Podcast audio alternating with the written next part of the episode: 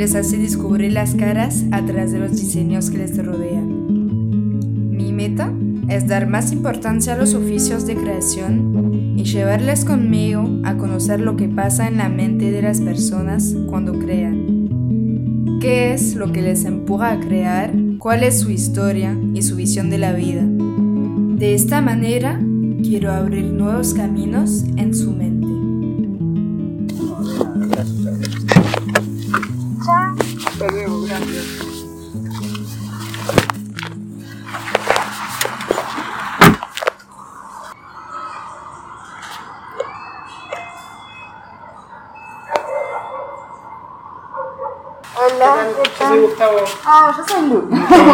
Adelante.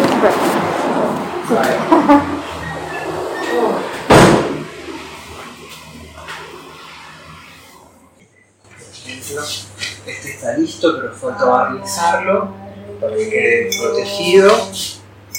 Y Ah, encanta. un poco de lo que tengo ahora dando vueltas, ¿no? Esto, este otro falta terminar, Sí. faltan luces y después tengo que pintar algo acá y acá. Mm, Y sí, como muchas cosas distintas. Hoy vamos a escuchar a Gustavo Ferrari. Él es fileteador porteño y transmite el fileteado en muchos países del mundo. Cuando llegué por primera vez en Argentina, me encantó esta libertad de pintar las paredes de su casa, pintar las vidrieras y las letras de las tiendas. Esta paleta de colores vivos, hecho a mano, es algo que me parece maravilloso. Por eso siempre quise hablar con un fileteador, conocer la historia de este arte y su evolución. Gustavo Ferrari es la persona perfecta para hablar de este tema. Es entre tradición y modernidad que encontró su fileteado. Hola Gustavo, Hola. preséntate de la manera que querés. Dale. Bueno, mi nombre es Gustavo Ferrari, soy porteño de Buenos Aires, nací en el año 82 y me dedico a lo que es el arte del, del fileteado y, y de las letras pintadas.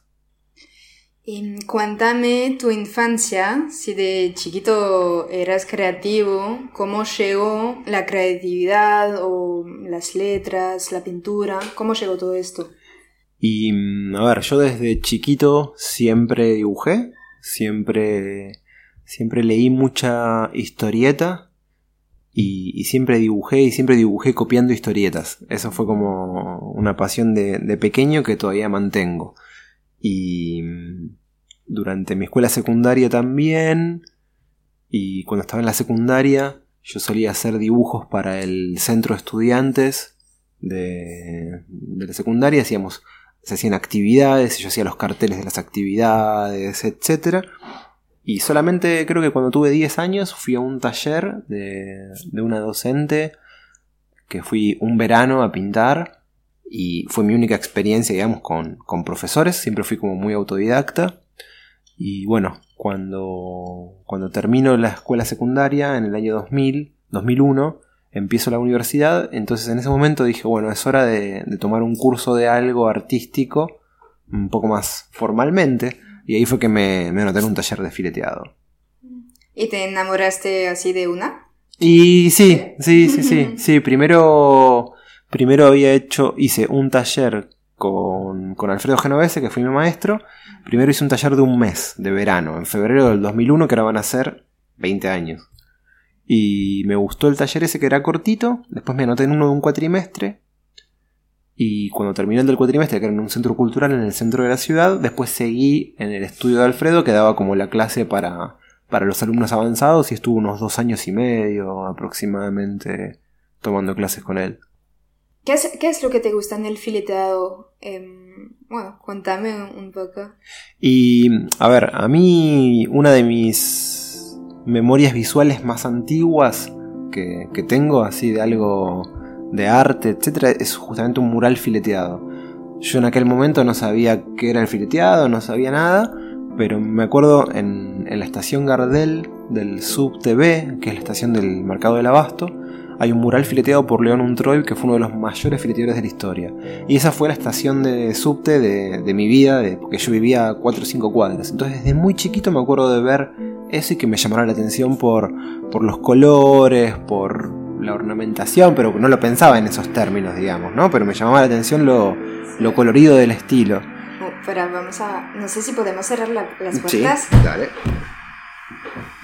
Y bueno, entonces, eh, nada, este mural es para mí una de las eh, memorias visuales más antiguas y justo, bueno, con el tiempo después descubrí que era uno de los mayores maestros del fileteado, ¿no?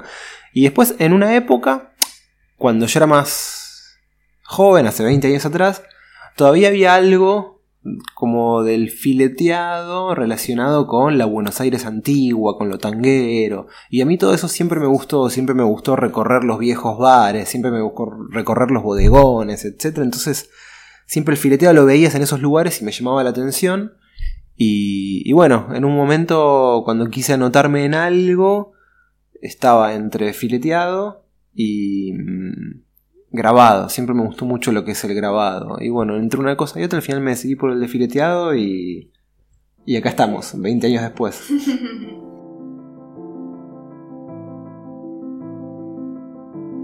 ¿Me puedes contar un poco la historia del fileteado? Porque yo sé que tiene mucha historia que no conozco. Mm. Así que. Dale, y bueno, el, el, fileteado es, un estilo eh, ornamental, decorativo, que nació en Buenos Aires a fines del 1900, 1890, 1900, 1910. Es un momento en el cual Buenos Aires se transforma como ciudad, ¿sí? Y, pasa de ser una, una, ciudad importante a ser una gran capital con todo lo que es la influencia y el aflujo de los inmigrantes que vienen de Europa, ¿sí? sobre todo de España y de Italia, pero de un montón de otros países. En ese momento, en esa época, con la influencia de las culturas de los inmigrantes, empiezan a surgir un montón de, de cosas, de elementos que se transformaron en parte de la cultura porteña.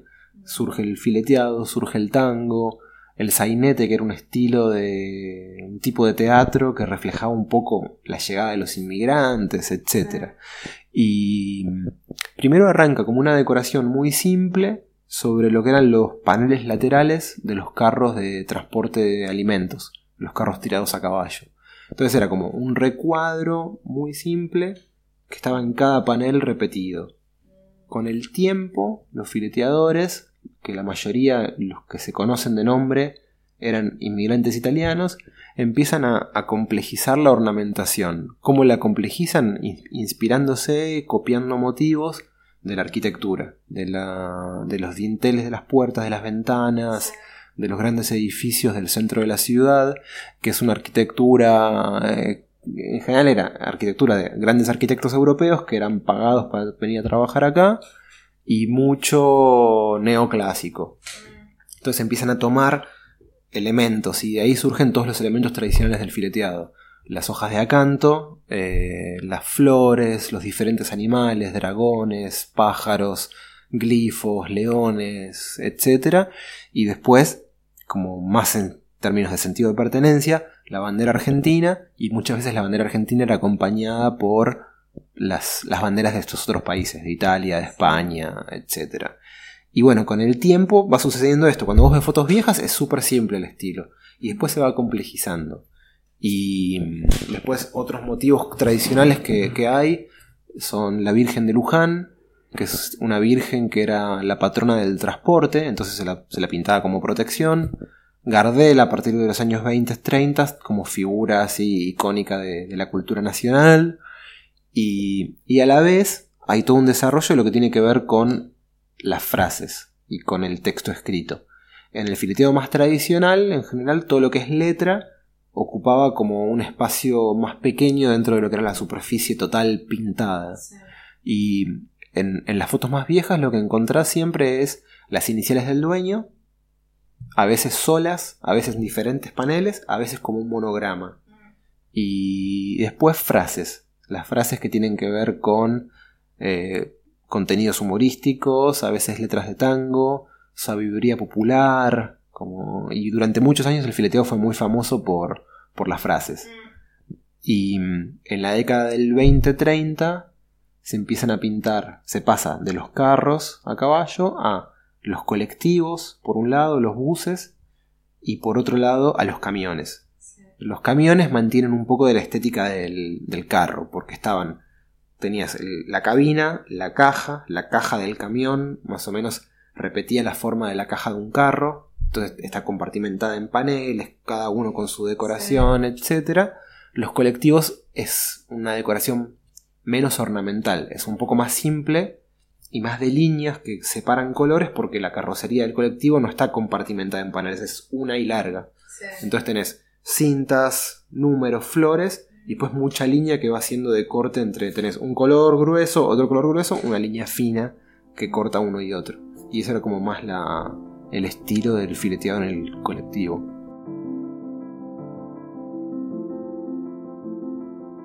El fileteado está sí o sí relacionado a su historia, o si se puede ver el fileteado en, en él mismo. ¿Si el fileteado está? Está sí o sí relacionado a su historia, porque me parece que tiene una historia tan grande que, que cuando hay un fileteado también hay toda esta identidad atrás, o si realmente se puede ver solamente como una obra sin, y separándolo de la historia o de la identidad. Yo creo que sí. o sea también depende la mirada y quién lo ve y desde dónde, ¿no? Pero, mm, por ejemplo, a mí me pasa mucho, yo viajo mucho a Europa a dar talleres.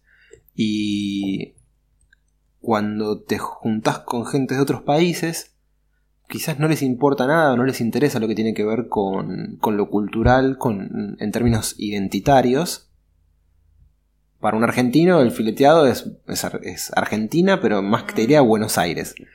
Y a veces a la gente con la que yo le doy clases se interesan más por el trabajo técnico, porque les llama la atención los colores, les llama la atención las formas de iluminar, cómo damos luces y sombras, y se acercan más por eso sin que le importe realmente lo argentino. Después es un arte decorativo, o sea, cuando vos ves, no sé, un trabajo como el que está ahí atrás, yo no le veo algo específicamente argentino, si lo veo sin tener idea del contexto. O sea, eso tiene que ver con un contexto, con un conocimiento histórico que se va transmitiendo, pero si vos lo ves así, lo puedes disfrutar como, como un arte ornamental y punto. A veces la identidad pasa por los temas, y por los contenidos y por las frases. Pero cuando ves un fileteo que es solo de ornamentación, no necesariamente tiene algo de tanta carga. Pero bueno, lo que pasa es que con el fileteado es esto, que con el tiempo, por estos orígenes, por los más de un siglo que se viene ejecutando, etc., se fue convirtiendo como en parte de la identidad visual de la ciudad de Buenos Aires. Y, sucede esto, ¿no? Como muchas veces dentro de Argentina, el fileteado representa a Buenos Aires. Pero hacia afuera, en el exterior, el fileteado es Argentina. Que es lo mismo que ha pasado con el tango, de algún modo. Claro. Pero es cierto que mm, es que yo lo veo también que las obras eh, de pinturas clásicas, vamos a decir, hmm. siempre fueron eh, expuestas adentro de una casa. Es que el fileteado es arte más callejero, ¿cómo se dice? Arte callejero. claro. bueno, em, tiene las dos cosas. En realidad, ah, si no llegamos ahí, pero bueno, hay toda una etapa del fileteado que es desde los inicios estos, en 1890, 1900, que son inciertos, que nadie sabe cómo comienza exactamente, con los inmigrantes, etcétera hasta 1970. Hasta ese momento, el fileteo se hacía solo en lo que eran los vehículos. Carros primero, camiones y colectivos después. En 1970, que hace poquito se cumplieron los 50 años, se hizo la primera muestra de fileteado en una galería de arte.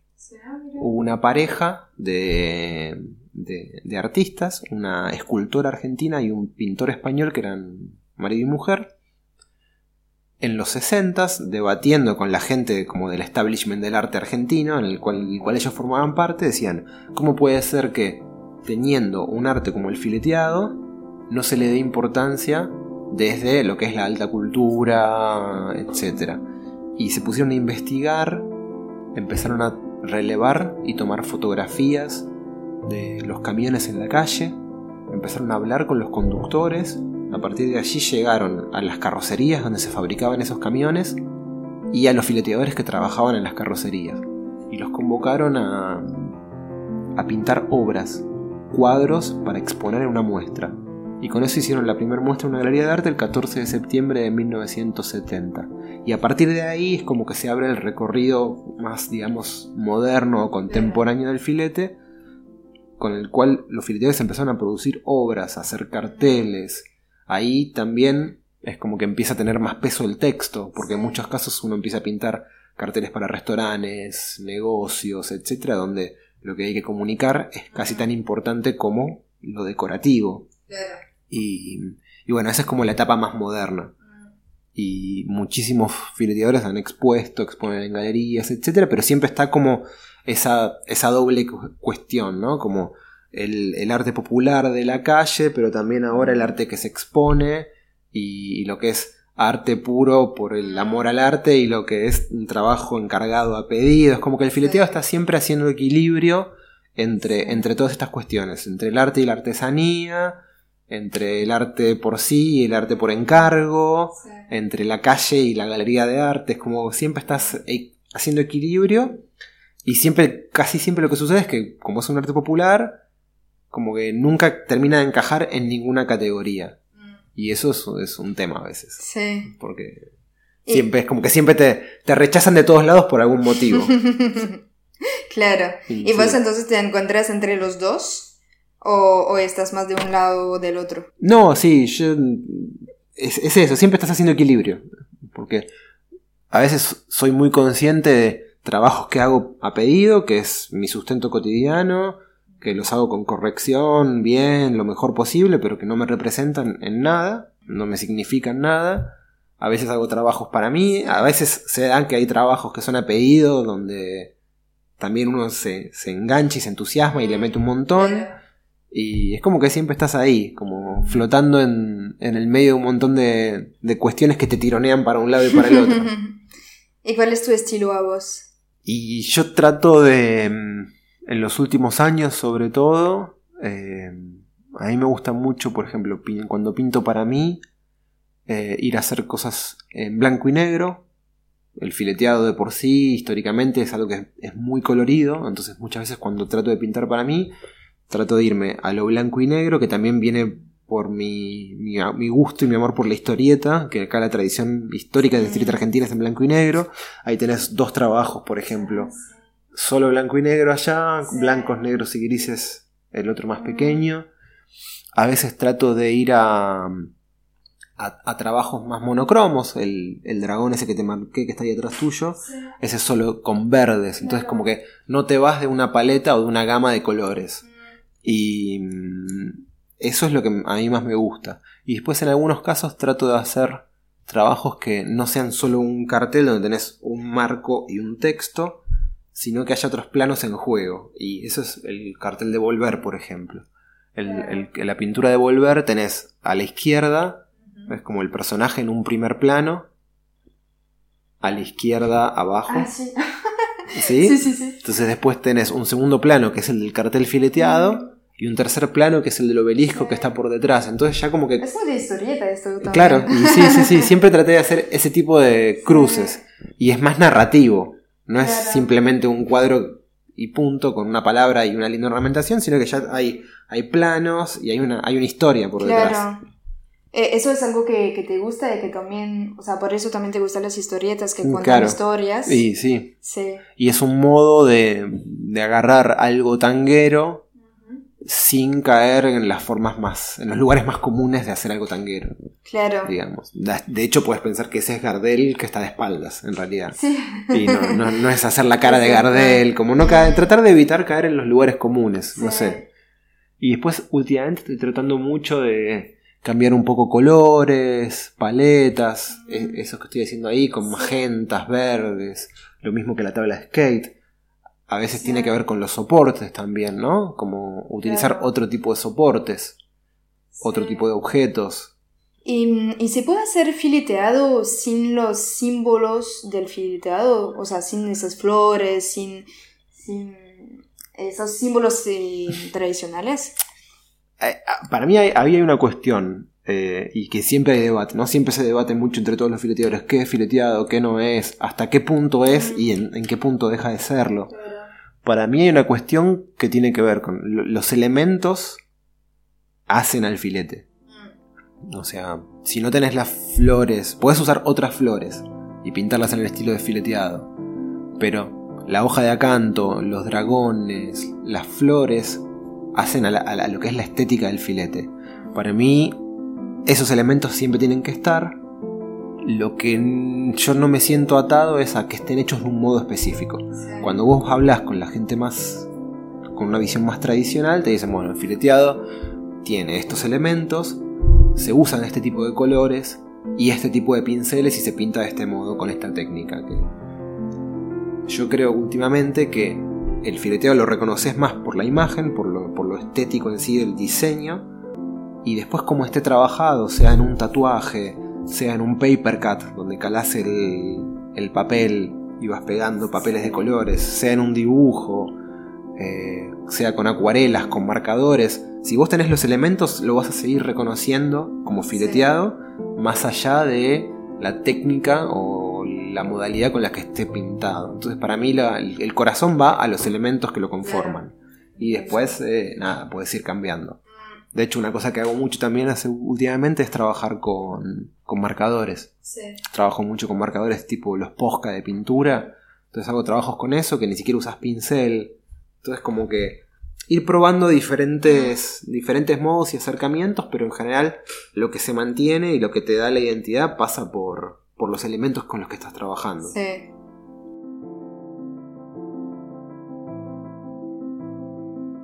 Y yo sé que, vos haces también letras eh, de vidriera y sin, que sea fileteado. ¿Es algo también que te gusta o realmente eh, vos te, gusta el fileteado y nada más? Mm, es, algo que lo fui desarrollando con el tiempo. Eh, en general, el, el, oficio del fileteador siempre fue uno, y por otro lado estuvo el oficio del letrista, el pintor de letras. Muchas veces se entrecruzan, en general el letrista si te piden que hagas un fileteado te lo hace, aunque no le salga muy bien, y el fileteador si tiene que hacer solo letras, hace letras que no sean las, las típicas del, del, filete. En mi caso, yo cuando arranqué a, pintar y a aprender con Alfredo, yo arranqué porque me gustaba el, el fileteado por la ornamentación. Entonces descubrí que para hacer un fileteo también había que hacer letras. Al principio no me gustó tanto y tuve varios años mm, de, mis inicios en los cuales es como que haces las letras porque hay que hacerlas, pero sin estar súper, súper enganchado. Y mm, después de mucho tiempo me empecé a entusiasmar más con lo que tenía que ver con todo el mundo de las letras. También cuando uno va conociendo más, ves que tenés otras otras formas para, para investigar, desarrollar, cambiar y también te ayudan a, cambiar el trabajo que uno hace, ¿no? Y fue a partir del 2013-2014 que me metí mucho más de lleno en, eso, estudiando caligrafía. Hice muchos talleres de caligrafía acá y eso me, permitió entender muchas cosas que tenían que ver con, con, las estructuras, las formas de las letras en sí, cosas que uno capaz que las hacía a ojo, empezar a entender qué es lo que, lo que sucedía. Y, a la vez empecé a contactarme con más letristas de todo el mundo y a ir a eventos de pintores de letras. Son unos eventos que se llaman Letterheads. Se hacen en diferentes ciudades del mundo, una o dos veces al año, y es un gran encuentro de cuatro días, tres días, donde están todos pintando en espacios comunes y después hay charlas, talleres. Y ahí empecé a tomar más talleres de otros estilos más tradicionales del el oficio del letrista y es como que le empecé a dar mucha más importancia a eso, a las letras en sí, y, a diversificar lo que uno puede hacer, porque las herramientas son las mismas, entonces es una cuestión nomás de, de perfeccionarte en ciertos trazos, ciertas cosas. Lo que tiene el oficio del letrista es que en general es, es un poco más simple visualmente. Y entonces en el fileteado a veces si algo no te queda muy perfecto, una línea que haces o algo te quedó un poquito más grueso, etc., con toda la carga visual que tiene el fileteado y las luces, las sombras que le pones encima, no se nota en el conjunto. Cuando haces una letra tipo block de palo seco, donde todos los bastones son iguales, te tiene que quedar perfecta, porque si haces algo un poco torcido, salta a la vista. Entonces requiere, si bien es más simple visualmente, requiere prestarle mucha más atención en la técnica y practicar mucho más para poder hacerlo. Entonces, estos años me dediqué un poco más a, a eso y, y a trabajar con el dorado a la hoja también, que es algo que estoy... Con, con el lado de... El dorado a la hoja, Ah, mira. que es lo de la letra F. Sí, sí, sí. Entonces es algo que estoy practicando más y tratando de hacer con más continuidad. Tomé varios talleres con pintores de letras de afuera y, y bueno, quiero como empezar a darle un poco más de, de importancia a eso, que también es un oficio que está casi perdido acá porque es, es caro. Sí. Pero. Y hay uno, dos o tres letristas que todavía lo siguen haciendo. Pero. Es algo que si uno puede mostrar más que se hace y que se puede hacer, yo creo que es una buena vertiente para, para trabajar. Y aparte, dentro de los laburos de los trabajos de letras, es uno de los más hermosos que, que hay.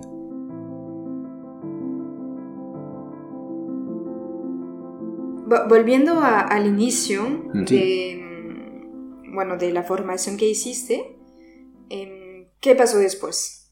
¿Cómo, ¿Cómo pasaron las cosas hasta ahora? Y a ver, yo me anoté en estos cursos con Alfredo que te contaba. a la par que estaba estudiando historia en, en la facultad, en la Universidad de Buenos Aires. Al año de tomar clases, Alfredo me invita a trabajar con él. Me dice que tenía que pintar un carro, que necesitaba un ayudante, que me pagaba. Y fue como, ah, mirá, me- esto de pintar me puede traer dinero. Que era algo que ni lo había pensado hacia ese lado cuando arranqué. Yo tenía, en ese momento, cuando Alfredo me invita a trabajar, tenía 19 años. Y fue como, ah, mira qué lindo. Pinto, puedo ganar plata para vivir así como cuando uno vive con sus padres.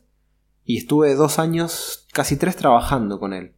Y de a poco empecé a generar eh, clientes, pedidos, pintando un cartelito primero, otro cartelito después, y, y casi sin pensarlo se transformó en, en trabajo. Sí.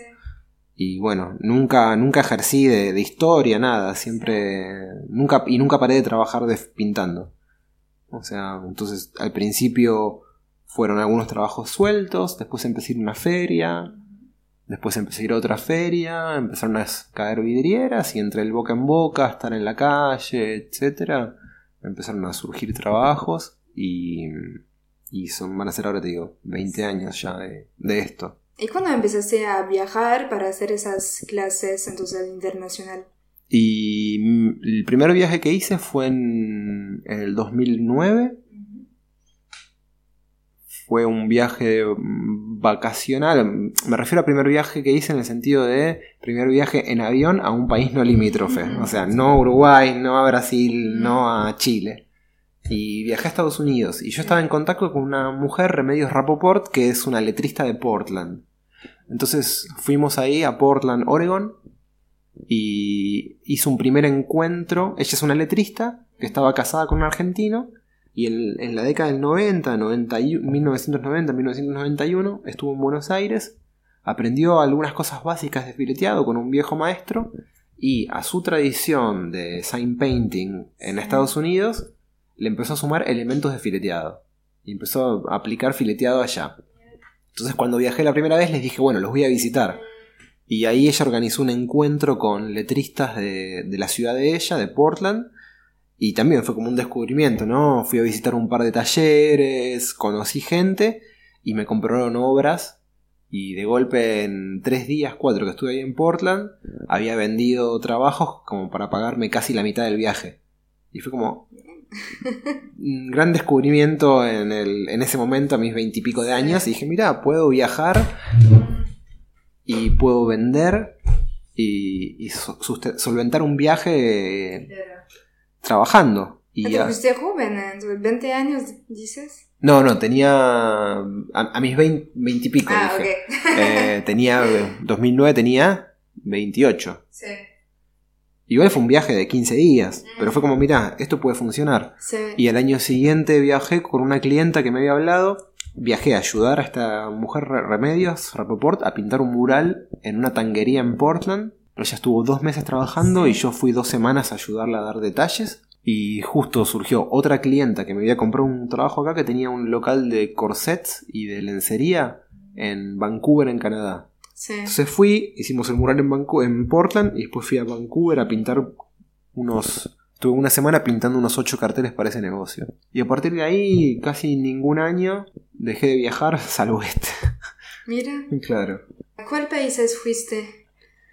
Y, mm, a ver, trabajando y dando talleres, etcétera, estuve en, en Estados Unidos, en Canadá, en Portland y en Vancouver. En, en Sudamérica di talleres de fileteado en Lima y en San Pablo y en Río de Janeiro, en, en- o sea, Perú y Brasil. Y después en Europa, el, prim- el primer taller que di lo di en 2016. Ya como dando clases. Antes iba a festivales de tango, Sí. tenía mis trabajos en venta y, e iba a hacer trabajos. Después empecé a tomar las clases. El primer taller lo di en Londres en el 2016.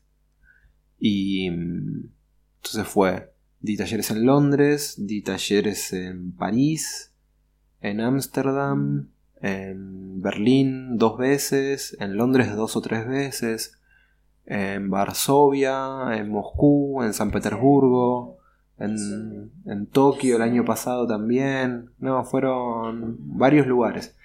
¿Y es importante para vos transmitir el fileteado a otras culturas? Sí, sí, eso está, está buenísimo, ¿no? O sea, poder colaborar a que, a que el arte nuestro sea mucho más conocido. A veces te digo, pasa que tenés gente que se acerca por lo que tiene que ver con la cultura argentina, que son en general los que ya vienen como más del, del palo del tango, que estuvieron acá en algún momento, o que tienen alguna relación con algo argentino afuera. Y, y después otros se acercan solo porque les gusta el estilo. Y ahí entran diseñadores, tatuadores, pintores de letras, etcétera, que les gusta el estilo de por sí. Mm, Y no sé, capaz que Gardel no les importa, la bandera argentina tampoco, pero quieren ver cómo es el, trabajo técnico sí. de, de cómo logramos y generamos los volúmenes. mm, El- ese falso acabado y esa falsa profundidad. sí. Y, y nada, entonces está, está buenísimo eso, ¿no? Poder, poder mostrar y hacer más conocido el trabajo. Sí. ¿Y vos no, no tenés eh, problemas con el hecho, no sé, por ejemplo, y haces una clase en Japón y después Mm. el fileteado está, eh, está usado para un restaurante de sushi? Sí. O sea, que, que realmente no tengan nada que ver con Argentina. No, no, ¿No? no, No tengo ningún problema. Claro. Bueno, No, te digo, para mí, cuan- cuanto más abierto y cuanto más amplio sean las aplicaciones que uno le pueda dar al fileteado, me, me parece mejor todavía. Quizás en un restaurante de sushi no va a ser un cartel tan tradicional y colorido como el que Mm. vemos, pero puedes hacer algo para un restaurante de sushi Sí. que quede bueno. Y ahí también está la cuestión de cada uno, cómo ir adaptando lo que hacemos a las necesidades del cliente, Sí. al espacio donde va a estar aplicado, etcétera. También uno tiene que tener esa, ese ojo para Sí. reacomodar ciertas cosas de, o del diseño o de los colores, etc. En, en Barcelona, por ejemplo, hay, hay... Ahora no sé porque me parece que se mudó, pero durante 20 años casi hubo un fileteador argentino viviendo y un par más que después viajaron y que medio se formaron con él o siguieron su estilo y generaron una síntesis nueva del fileteado. Vos vas a un montón de barrios, ahí al, al barrio gótico, al Born, etcétera, y ves un montón de, de- de obras de ellos en, en bares y en Sí. restaurantes que no tienen quizás nada que ver con lo argentino, pero que es fileteado. Y es un fileteado que no es tan cargado, ¿sí? Cuando tiene mucho más aire, tenés un, un- un ornamento pegado al borde, pero mucho más aire en el centro, no algo tan lleno como puedes ver en cualquiera de estos laburos, y colores más apastelados. Y es como un fileteado barcelonés. Si lo ves, lo, fíjate cuando alguna vez viajes y, y es interesante eso, ¿no? Como vas generando algo que se adapta a un nuevo contexto. Y también ahí está la riqueza, ¿no? Poder, poder ser flexible uno y poder encarar las cosas con flexibilidad. O sea, no decir esto es así porque históricamente se hizo así y punto.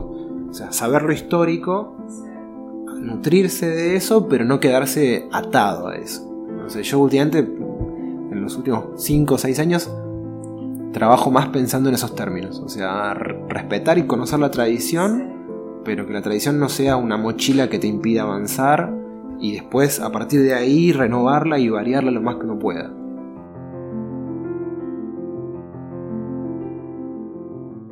¿Y vos ya hiciste una colaboración en un proyecto? De una colaboración de, de con otra persona que hace letras, que hace, como dices en Sign le- painting, Esto. letrage. Eh, claro, lettrage. Eh, una mezcla entonces de, de esas dos culturas. ¿Ya hiciste? Mm, mezcla, mezcla, no, poquito. Eh, hemos pintado siempre con gente, pero... Bueno, hace unos años hicimos un mural en Berlín, pero era tipo una letra de fileteado y después otras cosas distintas alrededor y así. Y con el flaco que me hizo ese que está acá, el, el de Ferraris Filet, con él hicimos un mural en mi taller anterior. Eh, mezclando algo, como si fuera un cartel de esos, pero con algo de filete alrededor. Ah, mira, qué bueno. Y eso es, ese estilo, dentro de lo que es el sign painting, es algo que se llama show card, que son tipo los carteles de papel que se solían poner en los negocios con las ofertas semanales. Y eso durante años para los sign painters eh, fue como una fuente de trabajo permanente. Sí. Después cuando vino la, la computadora, la impresora, etcétera, se perdió un poco. Pero es como una de las formas más tradicionales, que es poner las ofertas semanales de un negocio y tener que pintar 10 carteles por semana de esos que a la semana siguiente se renuevan, que a la semana siguiente se renuevan. Mm, sí, Entonces sí. hicimos como una especie de show card fileteada con, con este amigo que se llama Gastón Castagnet, que es Gastón de Painter en, en el Instagram. Y ahora el fileteado se está eh, perdiendo o justamente hay una vuelta de esto. No, ahora hay, hay una vuelta. Sí, sí, sí. Pero en los 80, en la década de 1980 estuvo casi perdido. Y después en lo- en la- a fines de los 90 volvió de a poco. Sobre todo de esta cuestión de, de tomarlo como marca de identidad visual de la ciudad. En del 99, 98, 99, 2000 en adelante un montón de marcas y empresas extranjeras empezaron a apelar al fileteado para sus campañas publicitarias, etc. Y eso lo volvió a poner de vuelta como en, en la consideración del público. Y a eso hay que sumarle lo que fue la crisis del 2001 en Argentina y la devaluación posterior que llevó a un auge del turismo. Entonces, por un lado tenías las grandes marcas instalándolo de vuelta y por otro lado tenías los turistas que venían con plata para comprar y que empezaron a comprar fileteado como souvenir de la ciudad. Entonces, en, en estos 20 años en los que yo pinto, lo que hubo fue siempre como un, un nuevo impulso, cada vez más difusión y cada vez más gente aprendiendo y cada vez más gente enseñando. Y eso es algo que tiene que ver también con eh, una revalorización de los oficios manuales en todo el mundo, que se dio en los últimos 10 años sobre todo.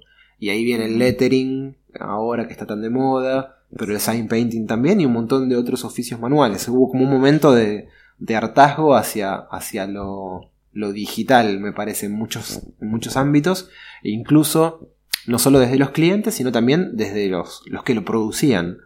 En mi caso, cuando doy clases de fileteado y de letras, hay mucha gente que viene, son diseñadores que trabajaron toda su vida con la compu, que trabajaron con el iPad y que tienen la necesidad ahora de, de ensuciarse la mano. O sea, y que, que lo que hagan no esté mediado por una pantalla, sino que sea algo producido directo por uno con su mano, ensuciándose y oliendo olores como estos.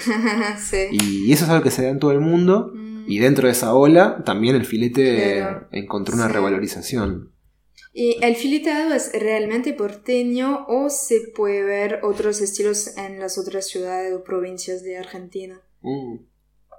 No, hay, hoy por hoy tenés fileteadores en un montón de otras ciudades del país. Casi, casi cada gran ciudad, capital de provincia, del interior, etcétera, tiene uno, dos o tres fileteadores. Pero se sigue con el estilo tradicional de acá, digamos. Ah, bueno, yo pensé que realmente era muy porteño el fileteado. O sea, lo es, pero se fue expandiendo, Claro, digamos. Mm, Y- Y... no se cambió, o el, el estilo no cambió. No, ¿sí o prácticamente no. Hubo unos intentos de un- unos muchachos en Tucumán, súper interesante, pero no sé si le dio continuidad, que era, quería hacer lo que él llamaba fileteado norteño. Entonces era como sumar elementos en, en la ornamentación Ah, del sí. Empezar a sumar elementos que tenían que ver con la flora y con la fauna del norte, del noroeste del país. Y...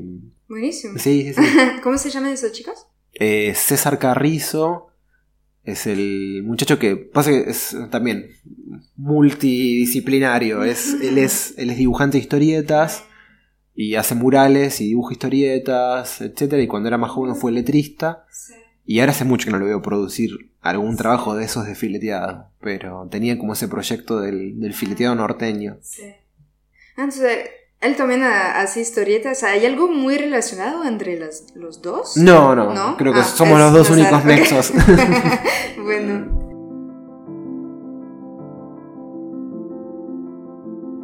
¿Quién, quién te ins- inspira? Y a ver, a- yo, yo soy una persona de, de- de historietas, o sea, de- Sí. mi- mi- mis lecturas, mis inspiraciones siempre pasan por ahí. ¿Cuáles son esas historietas entonces? Y de, acá de Argentina, Alberto Breccia, que es como uno de los más grandes eh, ilustradores que hubo. De afuera, Hugo Pratt, Will Eisner, que es un norteamericano. Como que yo estoy todo el tiempo leyendo obras de ellos y, y ellos son los que me llenan a mí de, de amor. ¿Cuál, cuál es el estilo de, de ellos? ¿Cuál, cuál eh, historietas son? Son muy distintos. Eh, Alberto Breccia era, era un uruguayo que vivió casi toda su vida acá en Argentina. Sí. eh, que mm, hacía como una historieta de aventuras mucho más tradicional hasta los años 50 y en un momento quiebra y, y en vez de seguir evolucionando dentro de un estilo, se reinventa para cada obra que hace. Porque él lo que dice es mm, que no creía en los estilos, que el dibujante tenía que adaptar su modo de narrar y, su, su- modo de visualizar a cada historia que él tenía que contar. O sea, no es que vos con tu estilo podés narrar esto, esto y esto. Si esto tiene un modo, una atmósfera, etcétera, tenés que hacer un dibujo específico. Si esto es otra historia que tiene otra atmósfera, tenés que adaptar tu dibujo a, a lo que estás contando. Y entonces, sus últimos 30 años trabajó con collages, con acrílicos con color directo, con grises, con tintas, como fue siempre reacomodando su, su estética a, a lo que tenía que narrar. Entonces esa búsqueda también es súper interesante. ¿Es algo que vos haces entonces? A veces, un poco, creo, espero, espero. Después, eh, bueno, Hugo Pratt, lo, quizás lo conoces, es el dibujante del corto maltese, Sí. que es un súper clásico. Y, y después algunos dibujantes norteamericanos también. Después dentro de lo que es el, el mundo del fileteado, eh, mi locura, mi, mi amor pasa por este fileteador que te contaba que había hecho ese mural que yo veía de chico, que se llama Leon Untroib. Él falleció hace 25 años y para mí fue uno de los más importantes y mejores fileteadores. Y mucho de lo que hay acá es de él, por ejemplo, ese cartel que tenés al lado abajo, Ah, del Café de las Subastas del año 90 y algo. sí. El de arriba en la pared que dice Capurro es del año 88 también de él. Yo vengo acumulando mucha obra suya. ¿Eso se, se compra o, o lo encuentras? No sé dónde lo- los encuentras. Y ese me lo dio el señor Capurro, porque cerró Ah, el negocio mira. y se quería deshacer del cartel. Entonces me dio ese y me dio aquel, Ah, el amarillo claro, también, que es sí. más viejo anterior. Otras cosas las fui encontrando en Mercado Libre, otras cosas Sí. en lugares de antigüedades. Mm. Y, y lo que tenía León es que dentro de esto, de elementos tradicionales del fileteado y colores tradicionales, para ser uno de los viejos maestros, era uno que siempre estaba renovándose permanentemente también. En vez de tener una fórmula y repetirla, Sí. en cada laburo tenía diferentes colores, diferentes elementos, diferentes dragones. Entonces lo ves y es como... Era el más moderno de los viejos. Y viendo los carteles que son muy viejos, la, la, imagino que la calidad de la pintura cuenta mucho. Sí, claro. Porque todavía está, está bien, ¿eh? Y sí, sí, sí. También depende. Depende el, el cartel. Sí. Pero, por ejemplo, ese está pintado de los dos lados. Sí. Del otro lado le daba el sol. Era Ah, el lado que le daba el sol. Entonces está sí. todo descascarado. ¿Y eso se renueva? ¿Ha- ¿Hay trabajos de renovación de fileteados? Poco. Sí. Poco. Mm, Porque tampoco quizás no siempre los negocios duran tanto tiempo. sí. Sí, pero cuando hablas de, entonces, de... ¿Cómo se León se llama? Sí. Se parece, o sea, tan importante como un pintor. eh, Para, para como- nosotros lo es. Claro, sí, claro. entonces se podría hacer renovaciones de esos pintores Pasa- famosos. Em, pasa que hoy por hoy no hay mucha obra de él en la calle. Mm, Él trabajó mucho en la feria de San Telmo. sí. Conozco un montón de gente que tiene obra de él en todo el mundo porque le vendía a turistas y así, pero trabajos de él en la calle quedan muy, muy Ah, poquitos. Sí, sí, sí. Pero. mm, y entonces, un, este un Troyo es como uno de los que yo más veo dentro de lo que es el mundo del fileteado. Y después hay un montón de letristas de afuera, sign painters, que es increíble y son súper inspiradores para ver. Mm, A ver. ¿puedes decir uno? Dave Smith Sí. es, es uno, que es un. Él hace dorado a la hoja Sí. y es increíble. Después, ¿quién más puede ser dentro de los letristas? Está Ashley Bishop, que es de Inglaterra, que también tiene una compañía que se llama Brilliant Signs Sí. y que es una compañía histórica desde la década del 30 que existe y ahora él es el dueño. Y también hacen trabajos con dorado a la hoja para los pubs de Inglaterra que son increíbles. Pero bueno, eso es como que es más de nicho eso, ¿no? Sí, es como que Sí, sí. son maestros, pero quizás no tan conocidos No, está bien. fuera del mundo específico. Claro, sí, sí, Sí, sí. sí.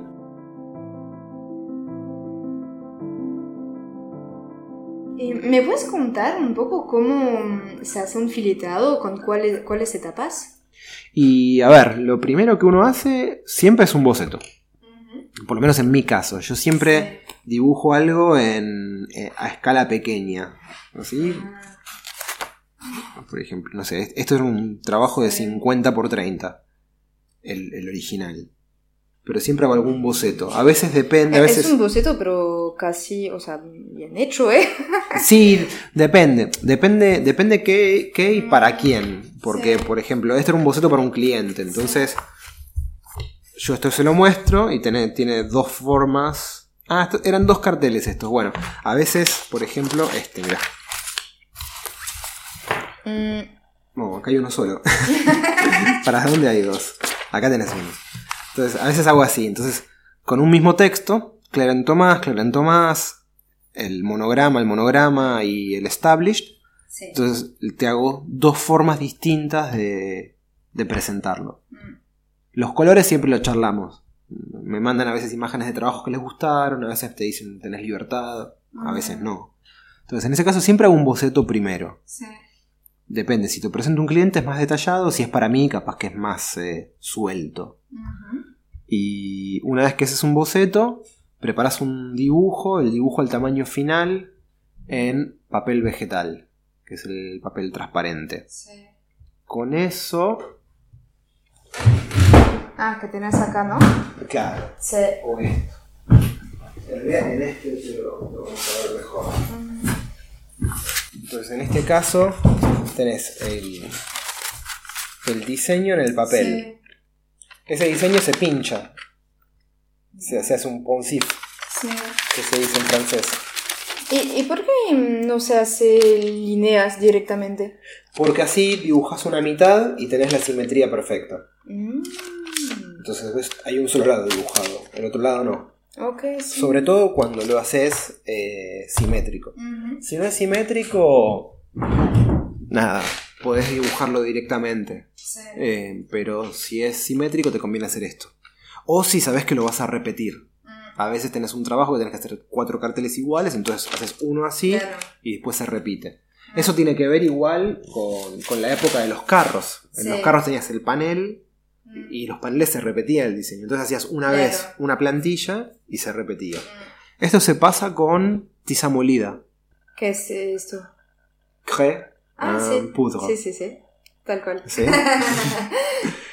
Entonces con la tiza molida Sí. lo, lo transferís. Y Mm. después es. Nada, se sale así nomás. Ah, claro. Y entonces, aparte, lo que te garantiza eso es no estar marcando ni Sí, rayando la superficie. claro. Después de esto sale, eh, no Mm. sé, poner acá. ¿Ves todo lo que está acá? Ya. Una vez que está pintado, lo sacás y no te queda ninguna marca. Mm. Entonces, cuando una vez que hiciste eso, se hace el color plano, que es el color de base, Sí. que sería el, el turquesa este, el, el primero. Cuando todo eso está seco, en general, yo en este caso, porque lo hice así, pero en general hago todo el color de base de todo el trabajo. Mira. Entonces, una vez que eso está hecho, con barniz Sí. y negro, o barniz negro y unas gotitas de azul o de rojo, haces las sombras. Estas sombras se llama el, la pintura esta, esta mezcla, este es, un glaseado, ¿no? Como una Ujú. veladura. Sí. en la jerga del fileteado se llama chapán, con Y.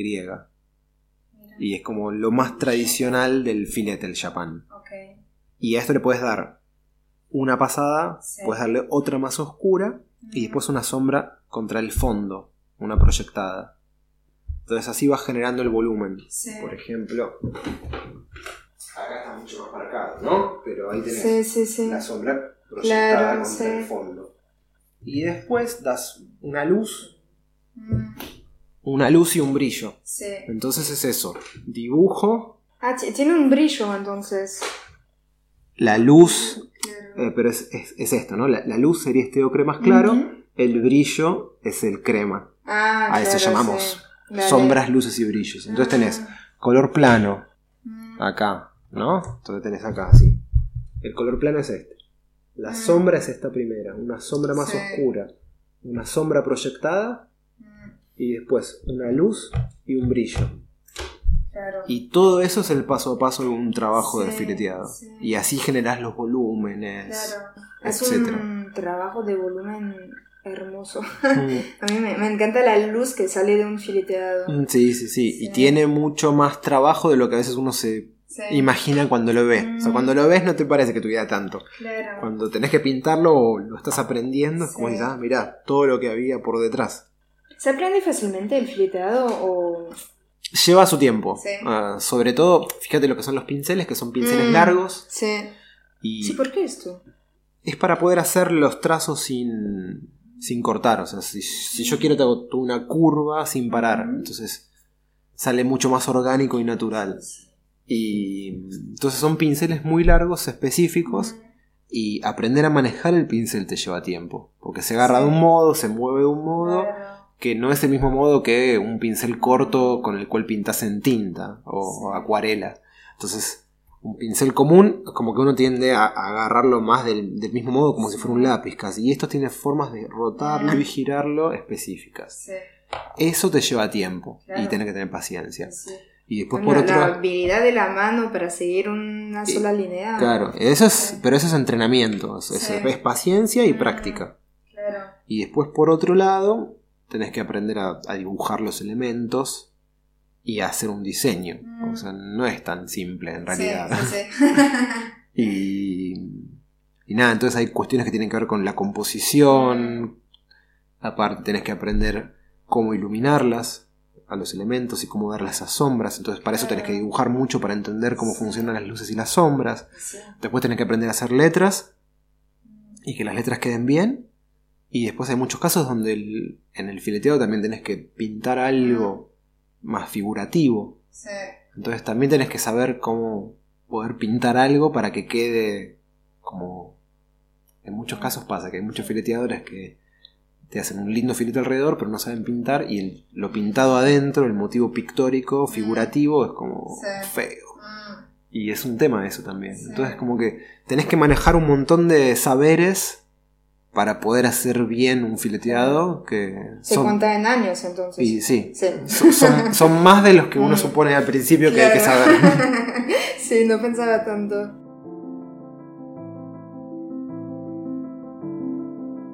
¿Y cuáles son las dificultades en, en tu trabajo? Mm, No sé. ¿No hay? ¿Dificultades en qué sentido? En el sentido que, que vos quieras, pero no sé, como por ejemplo una, una textura de pared que es complicada o solamente porque eh, no te dan suficientes pedidos que te gusten, qué sé yo, una dificultad que, que vos ves como dificultad en tu trabajo. No sé. A ver. Lo, lo de a veces pintar en, en, en es- en espacios diferentes y otras superficies es una dificultad, pero a la vez es, es un desafío. Sí. Y Claro. entonces también está bueno. Yo estoy muy acostumbrado a pintar carteles de estos tamaños. Entonces todo lo que me saque de eso, si bien va a ser que mi trabajo me lleve más tiempo y que me queje un poco y reniegue, en el fondo después es algo que, de lo cual yo termino aprendiendo también. Sí. Entonces en ese sentido no... Claro. No hay nada que te hace decir como, ah, qué baja esto. que... No sé. Y a veces, pero son, son cositas eh, muy, Sí. muy tontas, no Sí. sé, ponele. Bueno, Puedes contarlas. ¿Qué sé yo? Ahora tengo que hacer este trabajo con toda esta frase. Sí. Y sí, yo veo esto y digo, qué paja, no tengo, no tengo ganas de hacer letra de, de un centímetro y medio De- de alto. O sea, y esto me va a llevar más tiempo, pero digo, no es una dificultad insalvable. o sea, Claro, sí. en ese sentido, no. Es más subjetivo, Andrea, es algo que no te gusta mucho hacer en, en este trabajo. Me gustaría que en una tabla así tenga una palabra de este tamaño. no 20 palabras de un centímetro. Pero digo, son. Es eso, no son dificultades insalvables. Yo creo que no hay, no, no hay ninguna dificultad insalvable. A veces me, me, me cansa un poco, como todo laburo. O sea, por más que uno lo ame y lo quiera, es un trabajo. Y como todo trabajo, hay momentos en los que no querés hacer nada y que querés estar tirado y no trabajar. Pero eso le, le pasa a todos con, con su trabajo, por más que sea hermoso. Hay momentos que te satura. Después, te digo, no hay nada que sea una dificultad insalvable. A veces te hacen escribir cosas que decís esto es una pelotudez. Una frase, algo. Pero bueno, es un pedido, punto. Sí. Te, te mentalizás en que es un pedido, que es un, un deseo de otro y lo haces y lo entregás. Sí. Qué sé yo. No, No, dificultades, es, es muy lindo. no sé. Digo, No, por ejemplo, em, hay alguien eh, que entrevisté eh, que se llama Diego Martínez y que usa papel para hacer esculturas de papel. Y él decía, por ejemplo, bueno, no creo que lo puso en las dificultades, pero eh, el papel que, que usa lo tiene que pedir de afuera, por Claro. ejemplo, que acá no existe. Vos no, no encontrás eh, esos tipos con la pintura. No, a ver, hay, hay una, una pintura específica que es un, un esmalte sintético para pintores de letras, que es de Estados Unidos. Eso no llega acá. Sí. Con nuestras pinturas podemos trabajar porque son de buena calidad. Las extranjeras están buenas y las uso, tengo poquita cantidad y las uso para trabajos específicos. Y ahora cuando se me vayan acabando, no sé, tengo Sí. que ver cómo poder hacer, porque aparte son pinturas que no hay distribuidores y no las puedes mandar por correo si no es con un distribuidor oficial porque son inflamables. Ah, y tampoco sí. las puedes traer en el avión. A veces pasan, pero a veces te las decomisan. Y no está bueno eso. Sí. Pero... Pero no, no sé. No, no, a veces, a mí en general lo único que a veces me, me, me cansa es porque tengo mucho trabajo. Mm. Y a veces Sí. quizás uno hay momentos en los cuales tenés mucho trabajo, no te organizas bien y terminás haciendo todas las corridas. Y eso es, eso es lo que a mí no me gusta a veces. Pero tiene que ver conmigo y con mi modo de organizarme, no tiene que ver con otra cosa. Y son cosas que decís, quedó lindo y si hubiera tenido media hora más, hubiera quedado perfecto. Y tipo, es media hora, no es Sí. un día, dos días. Mm. Entonces a veces me, me pasa eso. Sí. Y a veces me pasa que estoy muy a las corridas, Mm. yendo y viniendo de un lado al otro para terminar, para entregar. Entonces, Claro. si, si- si me decís algo que sea difícil, tiene que ver con Contigo, conmigo, con mi modo de organizarme y a veces con que tengo mucho laburo. claro. Pero Yo, bueno. yo, yo me veo muy bien en esto también, como que a veces, porque soy ebanista entonces también, Hmm. y a veces termino un trabajo y mm, también así como y lo termino un poco rápido y digo, bueno, pero esta en la próxima vez va a ser perfecto. La Claro. próxima vez es lo mismo. sí, siempre, siempre es la próxima. Pero bueno, Pero a mí lo que me pasa es eso, que digo, mierda, si hubiera tenido 40 minutos más, claro. hubiera quedado genial. Eh, y siempre es así, y capaz que perdiste tres horas un día tirado o haciendo algo, te fuiste a tomar un café, te quedaste en un bar, no Sí, sé. sí. El tiempo lo tenés, esa es la cuestión, pero a veces como que uno no lo, no lo utiliza del modo más eficiente, qué sé yo, pero eso.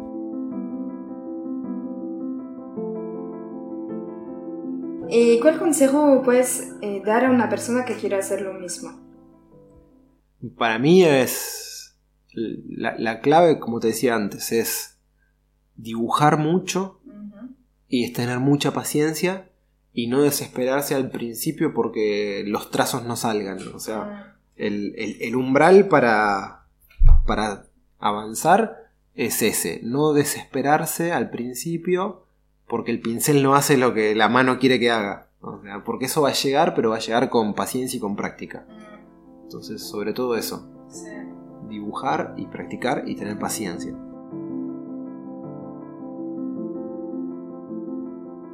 ¿Me puedes contar si tienes proyectos a futuro? ¿A muy futuro? es que en este momento es un poco complicado, sí, pero mm, sí, claro, si tienes futuro, si tienes proyectos que, que, van a venir un poco distintos a lo que haces ahora. O... ¿Y a nivel, decir, de laburo, cosas personales o ambas cosas? Eh, bueno, me puedes decir los dos. Entonces... No, a ver, el, no, pero digo, a, me refiero a, a trabajos, proyectos de trabajos a pedido. el trabajo en sí, se va generando permanentemente. O sea, nunca sé qué voy a hacer de acá a tres meses, pero siempre de acá a un mes tengo cosas para hacer. Y todo el tiempo se renueva.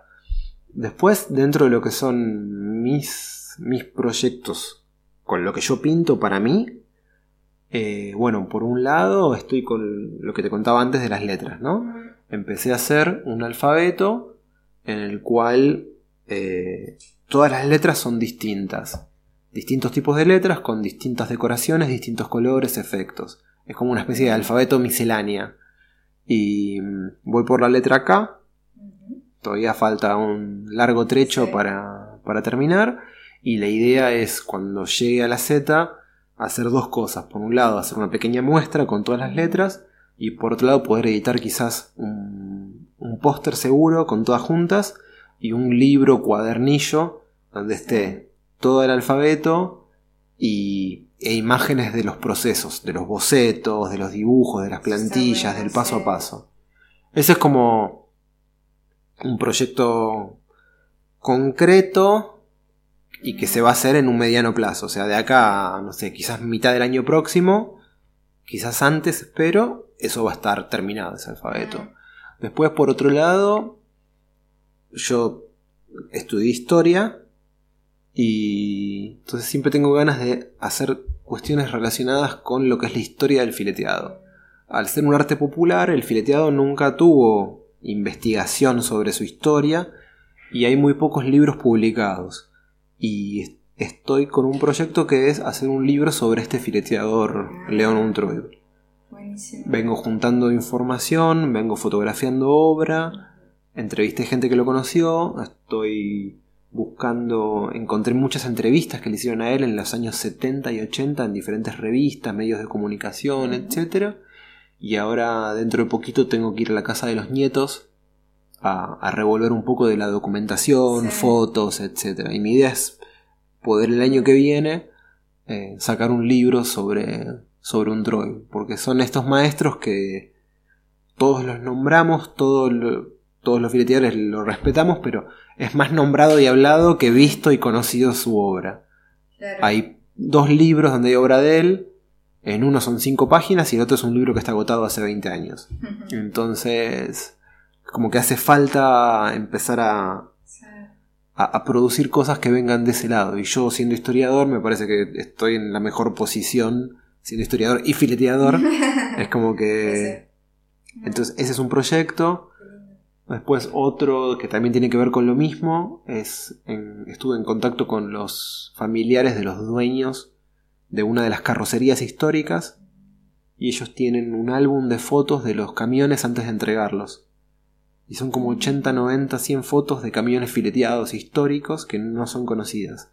Algunas son más grandes, otras más chicas, fotos antiguas de 1950, 60. Entonces, otra, otro proyecto es sacar un pequeño librito de la historia de la carrocería con unas 40 imágenes de esos camiones. Y es una documentación de la historia del fileteado inédita. Mm. Entonces, por ahí vienen esas cosas. Y después nada, siempre viajar, poder trabajar afuera. Este año iba a hacer talleres de fileteado en, en Berlín, en Ámsterdam, en París y en Moscú. Todos en festivales de letras, de lettering y de tipografías. Entonces, bueno, el plan es poder hacer eso el año próximo y si todo funciona bien, capaz que tres meses casi los voy a pasar de viaje el año que viene. Tres o cuatro, no sé, todavía estamos ahí conversando con la familia cómo funciona. Y, y después, cosas que yo tengo ganas de hacer, si me preguntas, quiero empezar a pintar más murales. Como cambiar de formato y de escala empezar a pintar, quizás de a poquito, ¿no? Tímidamente, no sé, un pedazo. Hace, hace un mes pinté un muralito en una casa que estaba toda grafiteada. De fileteado de un metro por 70 centímetros. Ahora quiero ver si lo próximo tiene un metro por un metro y medio, no sé, como ir de a poco, pero empezar a hacer algo para mí, no tiene que ser por plata, no tiene que ser un laburo pago, no tiene que tener ninguna indicación, hago yo lo que quiera, pero empezar a, hacer obras de, de escala más grande y en la calle. Como volver al fileteado a la calle, pero de otro modo, que no sea ni un camión, ni un vehículo, ni un cartel de un restaurante. Entonces, un poco mis, mis Yo ganas. Quiero ver un cartel de ese fileteado negro y blanco que me encanta. y sí. Pero bueno, como que me pasa un poco por ahí ahora, como esto, ¿no? terminar con el alfabeto, tratar de concretar los libros y empezar de a poco a pintar en, en una escala más grande.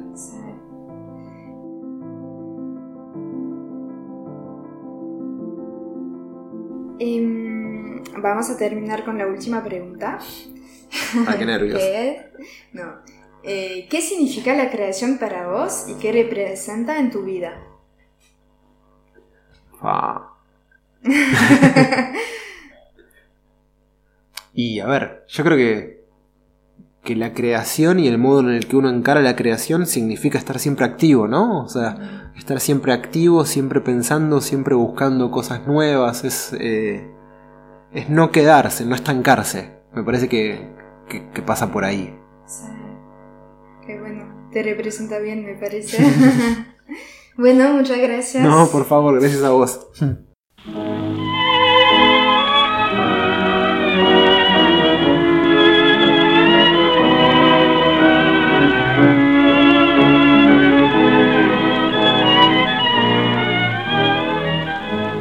Por una cabeza de un noble potrillo que justo en la raya afloja al llegar y que al regresar parece decir no olvides hermano, vos sabes no hay que jugar.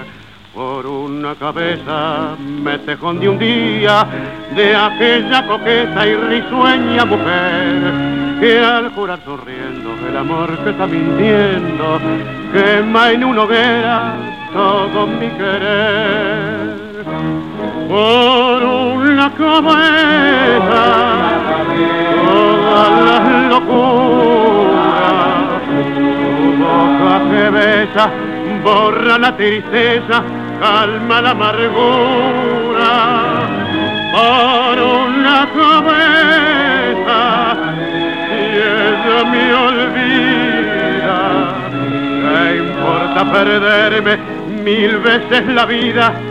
¿Para qué vivir? Cuánto desengaño por una cabeza. Yo juré mil veces, no vuelvo a insistir. Pero si un mirar me hiere al pasar, tu boca de fuego otra vez quiero besar. Basta de carreras, se acabó la timba, un final reñido yo no vuelvo a ver.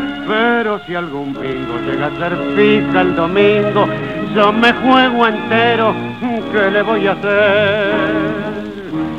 Por una cabeza, toda la locura, tu boca que besa, borra la tristeza, calma la amargura. Por una cabeza, me olvida. ¿Qué importa perderme mil veces la vida? ¿Para qué vivir?